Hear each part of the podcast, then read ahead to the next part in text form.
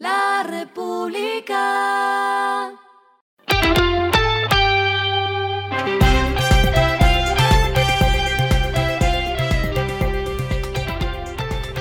Esto es lo que debes saber al comenzar la semana.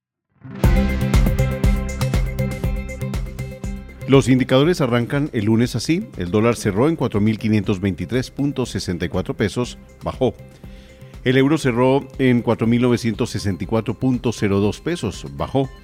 El petróleo Brent se cotizó en 77.7 dólares el barril, subió. La carga de café se vende a 1.990.000 pesos y en la bolsa de Nueva York se cotiza a 2.38 dólares. Las movidas del fin de semana fueron. La Superintendencia de Industria y Comercio dejó claras las condiciones con las que cerrará la investigación contra Avianca y Viva Air. La entidad obligará a las aerolíneas a adoptar medidas que aseguren que cada una actuará de forma independiente, mientras la Aerocivil decide si acepta o no la integración. Entre otras decisiones, estableció cómo se realizará la compensación a los pasajeros afectados por la suspensión de los vuelos. Desde octubre de 2022 se emitió la primera alerta por un déficit en el stock de medicamentos en todo el país, y es que, según cifras de ASEMI, hay escasez en más de 1.200 principios activos, entre los que se encuentran el acetaminofén o la amoxicilina.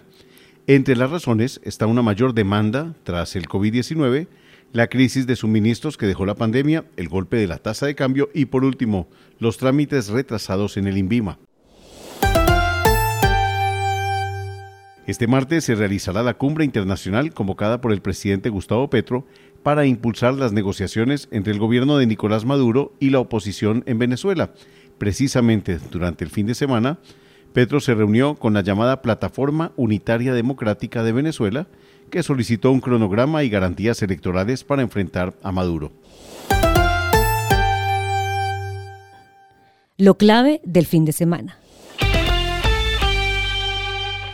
Este viernes se volverá a reunir la Junta Directiva del Banco de la República para definir si aumenta o no la tasa de interés en medio de una inflación que todavía no ha tocado techo.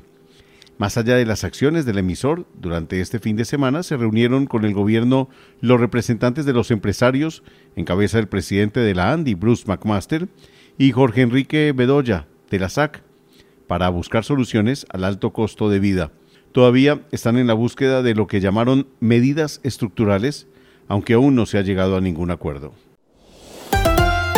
Lo que está pasando en el mundo.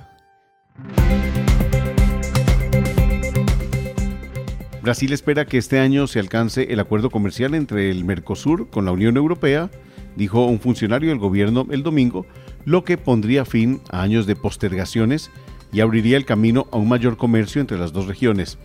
La Unión Europea y el bloque Mercosur, formado por Argentina, Brasil, Paraguay y Uruguay, concluyeron las negociaciones en el 2019, pero el acuerdo no se ha cerrado debido a la preocupación, sobre todo de Francia, por la deforestación amazónica y el compromiso de Brasil con la acción contra el cambio climático.